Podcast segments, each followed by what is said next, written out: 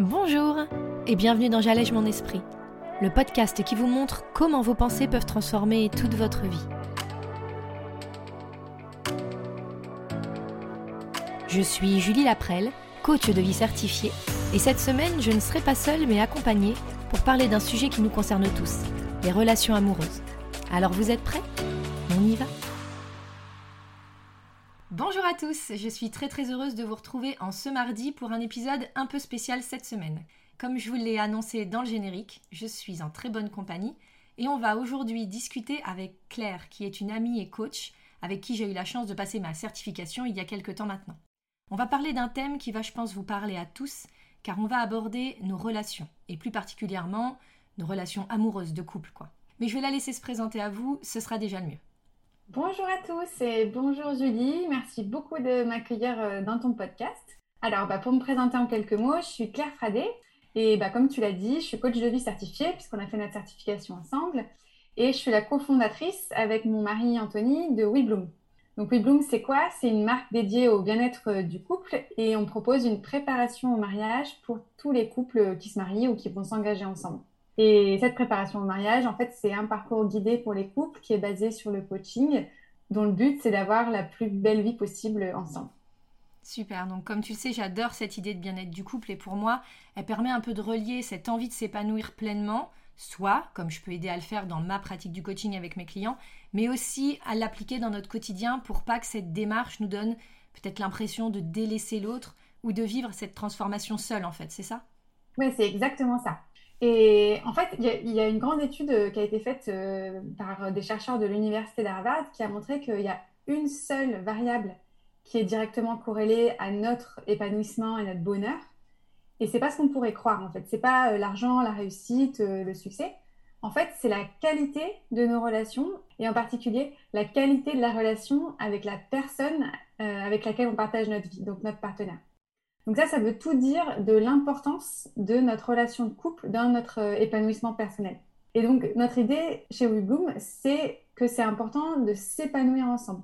Donc euh, quand on a une démarche comme la tienne et comme celle, je pense, euh, des personnes qui écoutent ton podcast, de grandir dans sa vie, de s'épanouir, c'est important de ne pas exclure notre partenaire parce que justement, notre partenaire, c'est souvent la personne qui peut être notre meilleur allié pour grandir et euh, grandir ensemble, en fait, c'est quelque chose de vraiment génial et c'est euh, ce qu'on peut faire de mieux euh, dans sa vie de couple.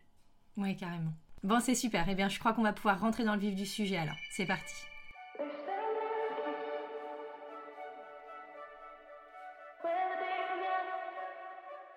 Alors, on va donc aborder ce sujet dont j'ai encore très peu parlé dans le podcast parce que il est vrai que j'avais déjà cette idée dans un coin de ma tête. Je trouve que c'est toujours super enrichissant d'échanger, comme on le fait assez souvent toutes les deux, de confronter nos points de vue sur ce type de sujet qui parfois peuvent être assez complexes. Et au lendemain de la Saint-Valentin, je pense que le timing est impeccable. Donc surtout connaissant Claire, je savais que ce serait avec elle que je voudrais discuter de tout ça, donc déjà merci. Je voulais aussi que vous ayez déjà quelques notions de comment, en tant que coach, nous en tout cas, on voit notre vie émotionnelle et l'impact incroyable qu'elle a sur toute notre vie le travail de nos pensées, les émotions et les retombées qu'elles créent. Bref, un ensemble de concepts et de points de vue un peu précis parfois, mais que personnellement j'adore. Étant issu de cette école, c'est vrai qu'on a une vision qui n'est pas forcément une approche que tout le monde, en tout cas tous les coachs ont. Toi, tu en penses quoi? Alors, avant d'entrer trop dans le vif du sujet et de répondre à ta question, je vais juste faire une parenthèse pour signaler que tout ce qu'on va dire dans ce podcast aujourd'hui, ça s'applique à des couples qui ont envie de rester ensemble et qui ont envie que leur relation fonctionne et soit la plus belle possible. Donc juste, on ne va pas aborder le sujet de la rupture ou du moment où on se pose la question de mettre fin à sa relation, mais on va se poser la question de quand on a envie de rester en couple, comment on crée la plus belle relation possible. Euh, alors, ceci étant posé, comme tu disais, c'est vrai que l'école de coaching euh, dans laquelle on a été formé, présente des idées qui peuvent être un peu différentes de ce qu'on lit souvent dans les magazines féminins ou même euh, dans certaines branches de la psychologie, on va dire classique. Nous, les idées qu'on pratique, on pense que tout vient de notre état d'esprit et de nos pensées. Donc, ce qu'on pense, c'est qu'on crée notre expérience et nos ressentis de nous-mêmes avec nos pensées. Ça veut dire que c'est jamais les autres et c'est jamais notre partenaire de vie, même si on en a parfois l'impression, qui crée nos ressentis et notre expérience. Donc le travail qu'on fait sur nos pensées, c'est-à-dire le fait de prendre conscience de notre manière de penser, c'est avant tout ça qui a un impact énorme sur notre relation aux autres et qui nous permet d'avoir une belle relation. Déjà parce que ce travail sur nos pensées, il impacte beaucoup notre rapport à nous-mêmes. Donc quand on a plus de recul et de clarté sur qui on est, sur la manière dont on fonctionne, sur comment on crée nos ressentis avec nos pensées, ça, ça change déjà la façon dont on vit avec les autres et donc en premier lieu avec notre partenaire. Oui, alors c'est complètement ça. Et d'ailleurs, une des choses les plus intéressantes que je trouve quand je suis avec des clientes, c'est bien souvent que même si l'objectif de base, c'est de perdre du poids ou de prendre soin d'elles, de prendre confiance en leurs décisions, etc., ben à 80%, en fait, on coach sur des sujets qui, à la base, sont souvent tout autres. On tombe sur des tas d'émotions négatives qui sont, et on a toujours cette impression hein, quand on est dans la faute des autres. Ce qui, au fond, n'est pas la réalité, et j'aimerais commencer justement par te demander pourquoi est-ce qu'on a tendance à reprocher très souvent à l'autre, et particulièrement malheureusement à notre moitié, notre tristesse, notre colère, notre fatigue ou parfois même notre énervement. Oui, alors bah, comme tu l'as dit, en fait on a juste souvent l'impression que nos émotions, qu'elles soient positives, mais encore plus quand elles sont négatives, elles sont générées par quelque chose qui est à l'extérieur de nous. Donc automatiquement quand on est en couple et qu'on se sent pas bien, on a un réflexe naturel de penser que c'est la faute plus ou moins directement de la personne avec qui on vit. Donc, je vais te donner un exemple tout bête que j'ai souvent entendu en coaching. C'est quand on se lève de mauvaise humeur. Donc ça, ça arrive à tout le monde. Mais tout de suite, notre cerveau va vouloir chercher un coupable ou va vouloir euh, chercher quelque chose ou quelqu'un à accuser. Parce que c'est beaucoup plus simple, quand on se sent pas bien, de placer la responsabilité sur quelque chose qui est à l'extérieur de nous donc sur une raison qui nous paraît légitime et justifiée, plutôt que juste garder la responsabilité de ce qu'on ressent à ce moment-là. Donc quand on se lève du mauvais pied, on va avoir tendance à chercher des preuves que c'est la faute de l'autre. Par exemple, il m'a mal parlé, il n'a pas rangé le lave-vaisselle, il est en train de me mettre en retard, etc. etc. Ouais, je vois très bien ce dont tu parles. Et tu sais comme moi que quand notre cerveau cherche des preuves de quelque chose, il les trouve toujours. Donc ça veut dire que quand on pense que ce qu'on ressent, c'est la faute de l'autre, on va de toute façon trouver des raisons pour le prouver. Et aussi, on va se comporter dans la relation d'une manière qui va faire qu'on va créer les nouvelles preuves. Par exemple, on va lui parler d'une certaine façon, on va peut-être rentrer dans le reproche ou la critique. On va du coup créer une interaction négative. Et là, en tout cas, on aura notre preuve que oui, c'est sa faute si on est de mauvaise humeur parce qu'on a rajouté une couche d'émotions négatives sur ce qu'on ressentait à la base. Donc, ce qui est intéressant, quand on ressent une émotion négative, que ce soit euh, de la mauvaise humeur ou une toute autre émotion négative, c'est de voir notre cerveau en action au moment où il a envie de placer la responsabilité de nos émotions sur l'autre. En fait, mettre la responsabilité de ce qu'on ressent sur l'autre, ça nous rend complètement impuissants, parce qu'on a l'impression qu'on est victime. Et quand on a l'impression qu'on est victime, là, on est un peu paralysé et on peut plus rien faire qui nous soit utile pour prendre soin de nous dans la situation. Donc il faut juste vraiment se rappeler de ça, c'est que notre partenaire n'a jamais la télécommande de nos émotions. Alors ça c'est très intéressant et c'est un terme que nous on emploie beaucoup. Mais est-ce que tu pourrais rentrer plus en détail là-dessus? Et c'est vrai que quand on est dedans, on se dit pas qu'il y a une télécommande. On a juste l'impression que l'autre nous fait ressentir des tas de trucs et que c'est très vrai. Oui, je sais, je sais, c'est la même expérience pour tout le monde et même quand on est coach même si on, sait que les autres n'ont pas la télécommande de nos émotions, parfois on peut vraiment avoir l'impression que euh, ce que fait ou ce que dit l'autre, ça euh, déclenche chez nous des réactions. Mais ce que je veux dire par cette idée de télécommande, c'est qu'en fait, ce qui crée notre ressenti ou nos émotions, c'est nos pensées.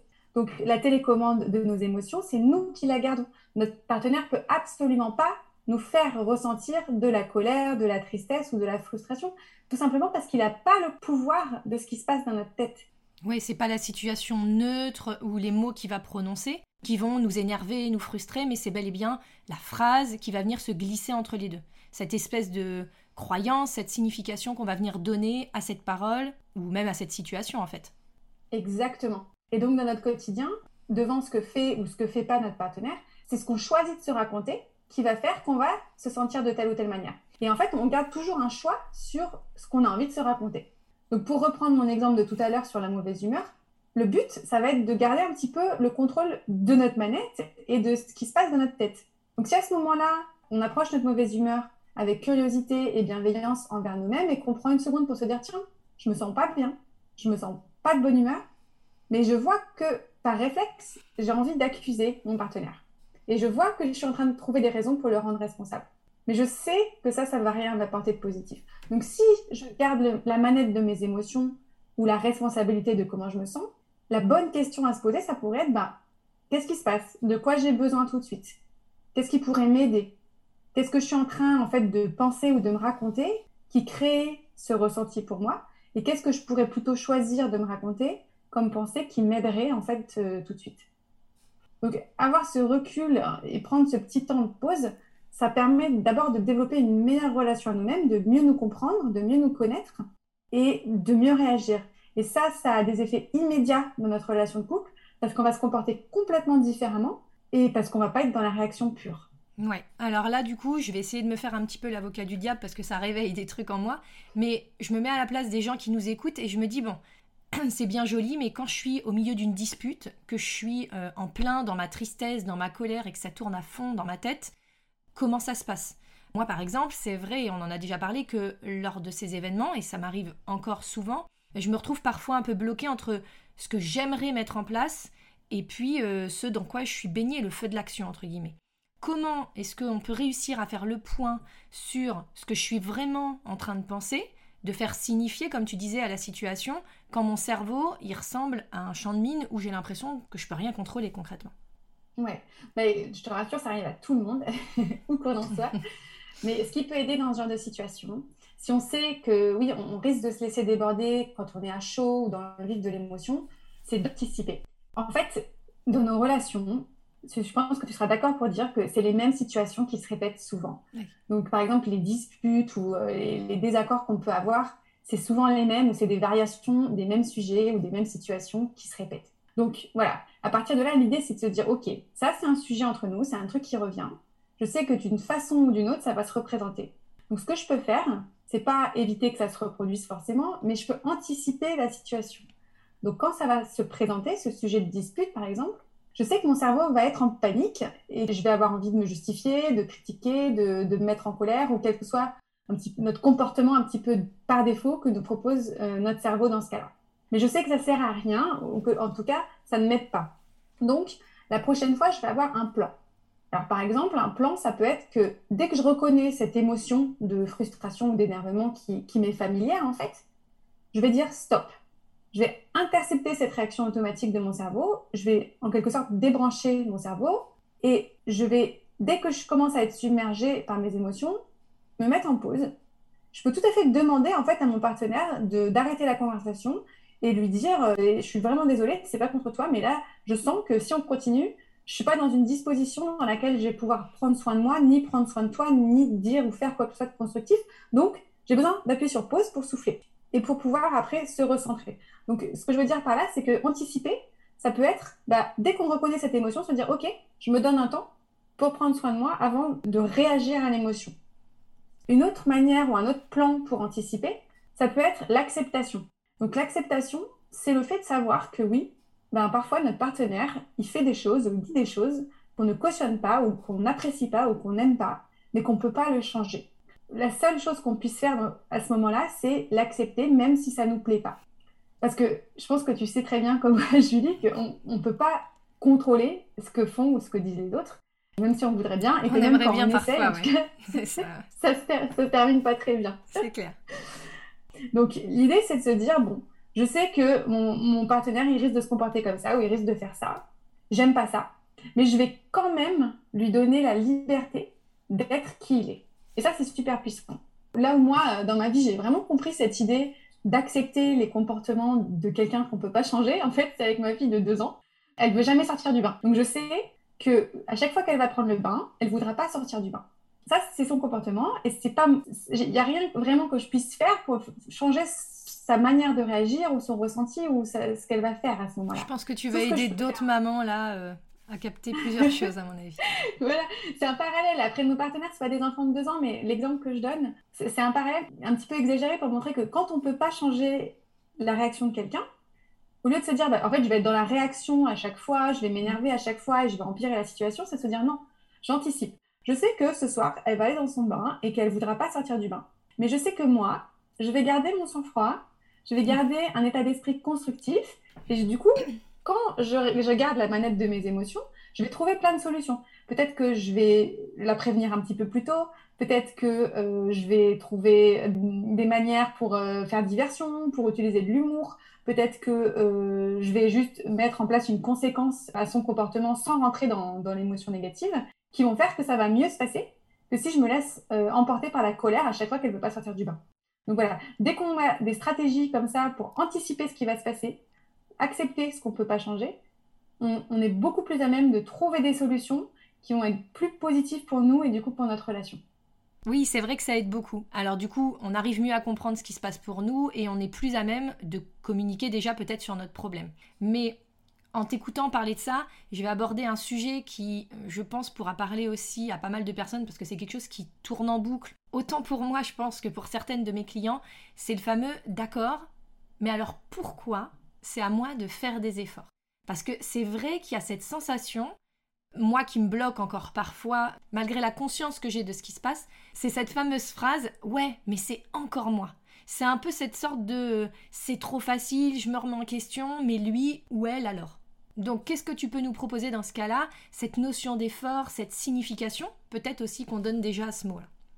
Ouais, bah tu viens de le dire, en fait, c'est le fait d'utiliser ce terme faire des efforts ou faire des, efforts dans, la relation dans le couple qu'il faut commencer par questionner dans ce cas-là. Parce que c'est quelque chose que j'entends très souvent en coaching dans les relations de couple, qu'on me dit, mais oui, mais, mais c'est toujours moi qui fais des efforts, un peu comme ce que tu viens de me dire.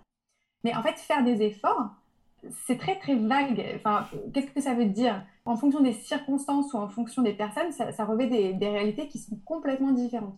Donc la première chose, c'est de se demander précisément qu'est-ce qu'on veut dire par faire des efforts? Parce que quand on utilise ce terme faire des efforts, en général, on est épuisé d'avance. Quand on, se dit c'est moi qui dois faire des efforts, il faut que je fasse des efforts. Donc voilà, la première chose, c'est se dire qu'est-ce que j'entends par là? Et de, mettre précisément des mots sur, ce qu'on veut dire. Et ce que, j'invite aussi mes clients à faire, c'est à définir exactement ce qu'on veut dire quand on utilise des termes comme il faut ou je dois. Donc ça, c'est des expressions qu'on utilise un peu naturellement, qui reviennent très souvent dans la vie à deux, mais qu'aussi, comme faire des efforts, une charge négative très lourde. Et du coup, immédiatement, on est dans un ressenti négatif et on va avoir, on va appréhender les choses de manière négative rien que parce qu'on a pensé avec ces termes-là. Donc, il faut être attentif quand notre cerveau nous propose ces petits refrains. Et ce que je peux proposer, justement, au lieu de se dire il faut faire ou euh, je fais des, il faut que je fasse des efforts, c'est de se demander non, mais en fait, qu'est-ce que je veux? Pourquoi est-ce que je veux faire ceci ou cela? Pourquoi est-ce que c'est moi qui range? Euh, parce que ce qui est important pour moi, c'est que ma maison soit rangée. Pourquoi est-ce que euh, je veux communiquer ou je veux faire des efforts pour bien communiquer avec mon partenaire? Bah, Parce que ce qui est important pour moi, c'est de me sentir comprise ou c'est de, partager ce que je traverse. Donc c'est toujours de, revenir à soi, à ses motivations à soi, qui nous permettent de reprendre un petit peu le contrôle sur ce qu'on veut et de se rendre compte qu'on est dans, dans un choix, qu'on est dans une liberté et qu'on n'est pas, une fois encore, victime de la situation ou victime de l'autre. Donc on, reprend en fait euh, le contrôle sur ce que nous on a envie de faire et pourquoi c'est important pour nous. Et là, on se sent beaucoup mieux que quand on pense il faut, je dois ou c'est toujours moi qui fais des efforts. Oui, et du coup, d'une certaine manière, on s'en rajoute encore une couche. Donc euh, c'est aussi vrai que c'est pas toujours facile à voir ou à admettre, mais que l'autre nous renvoie parfois des choses qu'on n'a pas forcément envie de voir chez nous. Le fameux euh, effet miroir de ce qu'on pense de nous, mais qu'il est plus facile de lui faire dire. Moi, je sais que ça m'est beaucoup euh, revenu dans la tête. Et je me permets d'ajouter cela parce que ça m'a vraiment aidé à comprendre pas mal de trucs sur ma relation, sur moi, par rapport à toutes les disputes qu'on pouvait avoir. Donc, comme on le disait un petit peu avant, ce sont nos pensées qui vont venir créer nos émotions. Donc, quand je vais me sentir en colère ou frustrée par rapport à l'autre, eh ben, c'est bien à cause de cette fameuse phrase dans ma tête c'est pas sa faute à lui ou à elle. Et moi, par exemple, c'était souvent, il s'en fout de ce que je lui raconte. Ou euh, il a même pas envie de partager sa journée avec moi, il préfère être sur son téléphone. Avec les autres, il est comme ça, mais avec moi, il est différent. Bref, toutes ces petites pensées qui, je m'en suis rendu compte après, en fond, venaient signifier dans ma tête je suis tellement nulle que, ou je suis pas assez pour lui. Et tout ce que je pense de moi, c'est-à-dire que je ne suis pas assez bien, tout ça, je venais en quelque sorte lui faire dire. Et il venait un peu me démontrer ça en faisant ce qu'il faisait ou en disant ce qu'il disait. quoi. C'est exactement ça, tu le décris très bien. Et en fait, souvent, les intentions qu'on prête aux autres, ou à ce qu'ils disent, ou à ce qu'ils font, c'est ce qu'on pense, nous, de nous-mêmes. Donc, dans l'exemple que tu as donné, quand tu, vois, tu penses je suis pas assez bien pour lui ou je suis nulle, en fait, tu vas regarder ce que fait ton mari ou ce qu'il dit avec ce filtre ou avec ce biais-là. Et comme on le disait tout à l'heure, en fait, tu vas trouver des preuves que c'est vrai que tu es nul. Donc, tu vas te dire, quand tu vois qu'il est sur son téléphone, tu vas utiliser cette circonstance-là comme une preuve de cette pensée que tu as déjà sur toi. Donc, la chose hyper importante à comprendre ici et à retenir, c'est que ce que fait ou dit quelqu'un n'a pas d'autre signification que celle qu'on lui donne. Et il y a ce fameux exemple des cheveux bleus qui est que, par exemple, si ton mari te disait bah, c'est trop moche, Julie, tes cheveux bleus, tu vas dire mais de quoi il me parle J'ai pas les cheveux bleus et ça va faire aucun effet. Parce que tu sais que tu n'as pas les cheveux bleus, donc tu te dis bah non, mais son commentaire, il n'est pas pertinent. Par contre, si ce que ton mari fait ou dit te vexe, c'est qu'il y a une partie de toi qui croit quelque chose de négatif à propos de toi, et c'est ça qui va créer ton ressenti. Et donc, c'est ce que tu disais. Au final, c'est que l'autre, c'est un miroir de ce qu'on pense de nous-mêmes. Et en fait, souvent, notre partenaire agit de révélateur par rapport à la relation qu'on a avec nous-mêmes. Donc, on pense que nos émotions, elles sont créées par l'autre, mais en réalité, elles viennent bien toujours de nous. D'où l'importance de développer une bonne relation avec soi-même, de s'aimer en premier, pour ne pas être dépendant du regard, des paroles ou du comportement de l'autre pour se sentir bien. Oui, c'est en fait euh, l'histoire, de toute façon, tout revient à soi, l'histoire qu'on se raconte de nous, sur nous, sur notre couple. Et d'ailleurs, un point important dont on a parlé, c'est aussi l'importance de comprendre ce qu'on attend de notre relation.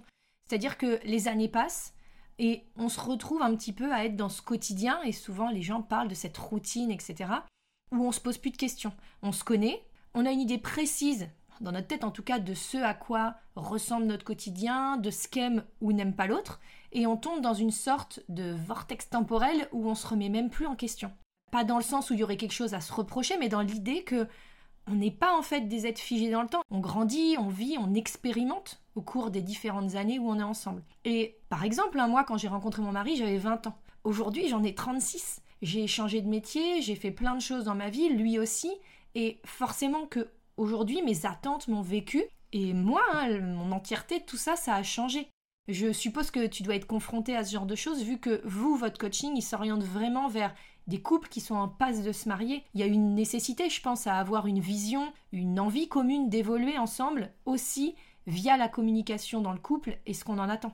Oui, et c'est vraiment important ce que tu dis là et ce sur quoi tu mets le doigt. C'est que quand on est en couple avec quelqu'un, il ne faut pas penser que ça y est, euh, on, on s'est trouvé, c'est une ligne d'arrivée. Et trop souvent, comme tu l'as dit, on prend pour acquis que les choses sont d'une certaine manière et on ne les remet pas en question. Mais ça, c'est oublier que dans la vie, rien n'est statique et que nous, on change, notre partenaire, il change, la vie, elle change, tout évolue en permanence. Et c'est pour ça que quand on veut que son couple fonctionne, c'est important de prendre ça en considération et de s'assurer de rester en phase l'un avec l'autre et de continuer à se connecter l'un à l'autre. Il y a une idée que j'aime beaucoup, c'est qu'une relation réussie, c'est une relation dans laquelle on tombe plusieurs fois amoureux, mais toujours de la même personne. Donc on peut continuer à tomber amoureux de la même personne, même quand on change, même quand l'autre change, et quand les circonstances de vie changent, si on en a envie, qu'on prend soin de notre couple et qu'on s'en donne les moyens. Donc ça, c'est 100% possible. Il n'y a pas de fatalité si c'est ce qu'on veut créer. Et ce qui aide beaucoup, comme tu l'as dit, c'est d'avoir cette vision, cette envie commune et cette vision commune et de savoir où on va ensemble. Donc c'est de se fixer un cap en fait et pour atteindre le cap qu'on se fixe, de continuer à se connecter, à dialoguer, de se rassembler autour de certaines valeurs et, et de continuer à dire à l'autre qui on devient et qui on est. Il faut se rappeler que changer c'est une bonne chose, c'est naturel, surtout si on grandit. Et ça ne nous sépare pas de notre partenaire si on pense que ça ne nous sépare pas. Ce qui nous sépare, c'est de penser justement que le fait de grandir, c'est un problème et que ça va nous séparer de l'autre. On a absolument le droit de changer. Et ce qu'il y a avec ce droit de changer, c'est cette responsabilité, si on veut que notre couple perdure, à continuer à communiquer avec l'autre pour ne pas le laisser sur le bord de la route, mais de continuer à évoluer en même temps que lui ou elle. Ouais, et c'est super important ce que tu dis parce que euh, cette autorisation qu'on peut se donner ou non d'avoir le droit de changer, j'en parle dans l'épisode 27, mais souvent on se sent seul. Et euh, là, la façon dont on parle, c'est aussi le fait de dire je vais trouver un soutien un petit peu dans mon couple, ce qui peut déjà euh, renforcer un petit peu tout ce qui se passe pour nous quand justement on a cette impression que on n'a pas le droit de changer. Et d'ailleurs, c'est quelque chose qui peut parfois nous bloquer parce que on se dit Enfin, moi, c'est vrai que je me suis dit, quand j'ai tout changé, peut-être que je devrais pas, peut-être que je devrais rester la même personne que j'étais euh, quand on s'est rencontrés, quand on s'est mariés. Il y a un côté, c'est pas juste envers lui ou envers elle de faire cette modification. Mais en même temps, on en a envie de cette évolution.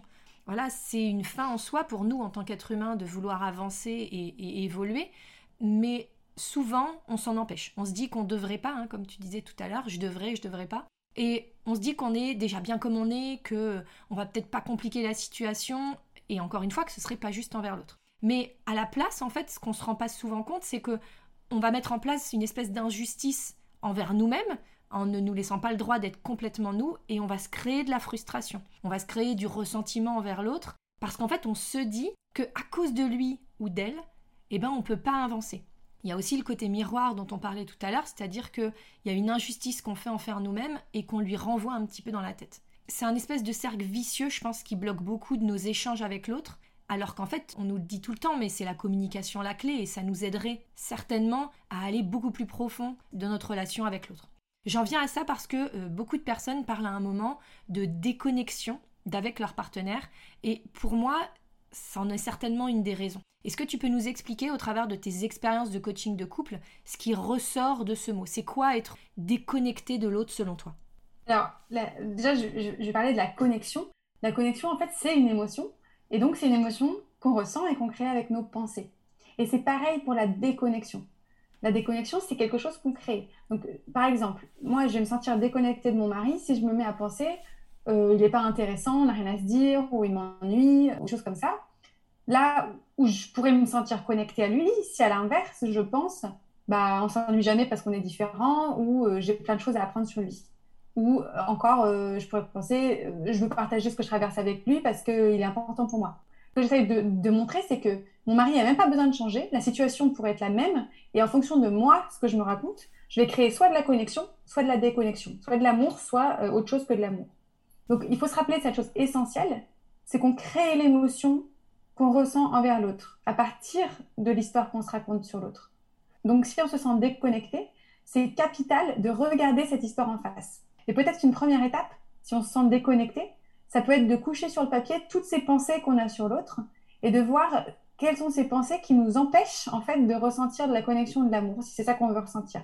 Et dans un deuxième temps, d'identifier quelles seraient des pensées qui sont peut-être tout aussi vraies, mais qui nous rapprocheraient de ces émotions et qui sont en fait les émotions qu'on voudrait ressentir. Et oui, le temps, en fait, pas être dans l'urgence, et j'en parlais euh, la semaine dernière justement, mais c'est une vraie prise de conscience que le changement, l'évolution, bah, ça prend du temps. Et ça ne doit pas forcément être négatif, au contraire. Donc, tu voulais peut-être rajouter quelque chose sur cette partie-là? Tu as tout à fait raison. Il n'y a jamais d'urgence. On peut toujours se donner le temps dans une relation de construire le ressenti ou de créer l'expérience qu'on a envie de créer en faisant ce travail sur nos émotions.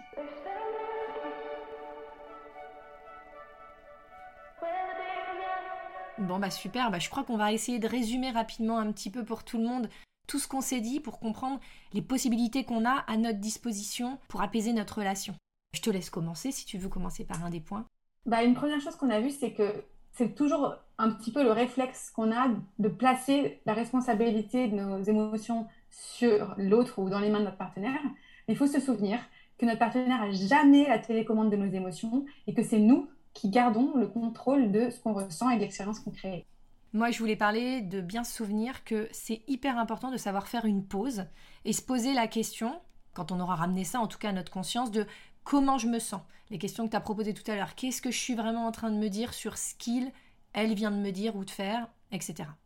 Il y a aussi le fait d'avoir un, plan, d'anticiper à l'avance les situations familières de dispute, soit pour appuyer sur le bouton pause, soit pour apprendre à accepter qu'on ne peut pas contrôler euh, ce, que, ce que notre partenaire dit ou fait. Mm, mm.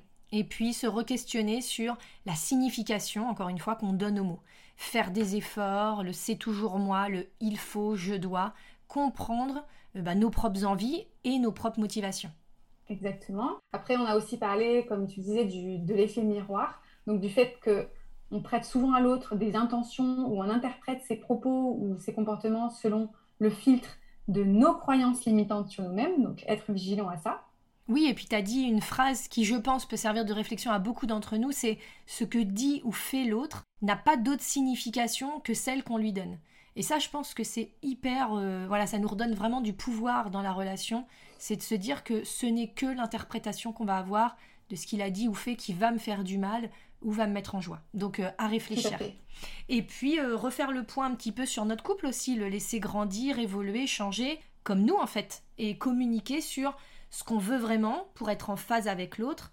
Euh, je pense que c'est indispensable au fil des années, mais pour ça, il faut déjà savoir ce qu'on veut. Et c'est aussi là-dessus que je travaille énormément avec mes clientes et toi aussi, je pense. Parce que déterminer ce qu'on veut aujourd'hui sans se sentir influencé par la société, les autres ou l'image qu'on veut renvoyer ou qu'on pense qu'on veut renvoyer, eh ben c'est sûrement une des plus grosses difficultés qu'on rencontre tous. Carrément. Et tu as tout à fait raison. Je pense que c'est quelque chose que beaucoup, beaucoup d'entre nous ressentent. Bah, pour finir, la dernière chose qu'on a dit, c'est d'avoir l'autorisation de changer. Donc, si on ressent une déconnexion, bah, essayer d'identifier ce qu'on se raconte sur la situation, quelle est l'histoire qu'on se raconte, qui crée cette déconnexion, et voir est-ce que c'est une histoire en fait qui ne nous sert plus ou qui ne nous sert pas pour aller vers là où on veut aller dans sa relation. Bon bah génial, je crois qu'on a fait le tour. Je voulais également vous parler de quelque chose qui, euh, moi, m'a beaucoup aidé à un moment.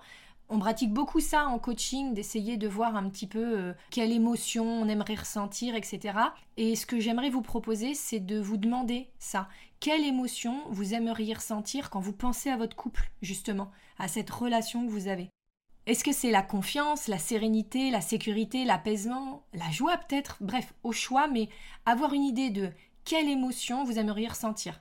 Quelle émotion vous aimeriez vivre en fait quand vous êtes en présence de votre conjoint ou de votre conjointe? Qu'est-ce que vous voulez que cette situation elle vous fasse vivre en majorité? C'est un exercice qui va vous permettre en fait de plus facilement activer les pensées qui vont vous faire ressentir celles-ci dans diverses situations au quotidien. Donc c'est plus facile de savoir parfois ce qu'on veut ressentir pour être pleinement épanoui et partie de ça, de pouvoir imaginer tout un tas de pensées qui vous seraient bénéfiques, qui vous seraient utiles en fait pour y parvenir. Oui, c'est un super exercice. Et un autre exercice dans cette même lignée que je propose parfois à mes clients, c'est de réfléchir aux trois émotions qui ressentent le plus souvent actuellement dans la relation. Donc, est-ce que c'est des émotions agréables ou moins agréables? Est-ce que c'est de l'ennui? Est-ce que c'est euh, de l'incompréhension? Ou est-ce que c'est euh, de l'apaisement ou de l'amour? En, fait, identifier les trois émotions qu'on ressent le plus maintenant, ça nous permet de voir euh, la distance qu'il y a entre là où on en est aujourd'hui et là où on voudrait aller, qui sont en fait les trois émotions que toi tu as citées ou les émotions qu'on voudrait ressentir. Et en fait, ça nous permet du coup de voir ce qu'on a un petit peu comme euh, travail à effectuer entre là où on en est aujourd'hui et là où, là où on voudrait aller. Je vais donc mettre en lien la fiche d'exercice hebdomadaire sur mon site comme d'habitude et je noterai tous ces petits exercices à faire bien évidemment. N'hésitez pas à aller y faire un tour car comme je vous le dis à chaque fois, c'est quand on commence à vraiment réfléchir à tout ça et surtout à le mettre en place que les changements arrivent. Et ça, ça peut aller très vite. Claire, je voulais encore te remercier pour cet échange. C'était super enrichissant pour moi et je pense pour toutes les personnes qui nous écoutent. Un grand merci à toi, j'étais super contente et honorée aussi d'être invitée dans ton super podcast. Et ben, j'espère euh, en effet que ce sera utile aux personnes qui, écoutent. Et pour ceux qui voudraient en savoir plus sur euh, WeBloom et sur la préparation au mariage qu'on propose, vous pouvez nous suivre sur Instagram, c'est at yeswebloom ou sur notre site internet qui est yeswebloom.com. Un grand, grand merci Julie et à très bientôt. Merci Claire, je mettrai tous les liens dans le descriptif du podcast et merci à tous de nous avoir écoutés pour ce format un tout petit peu différent et plus long que d'habitude. Et quant à moi, je vous donne rendez-vous mardi prochain, alors à très très vite et en attendant, passez une magnifique semaine.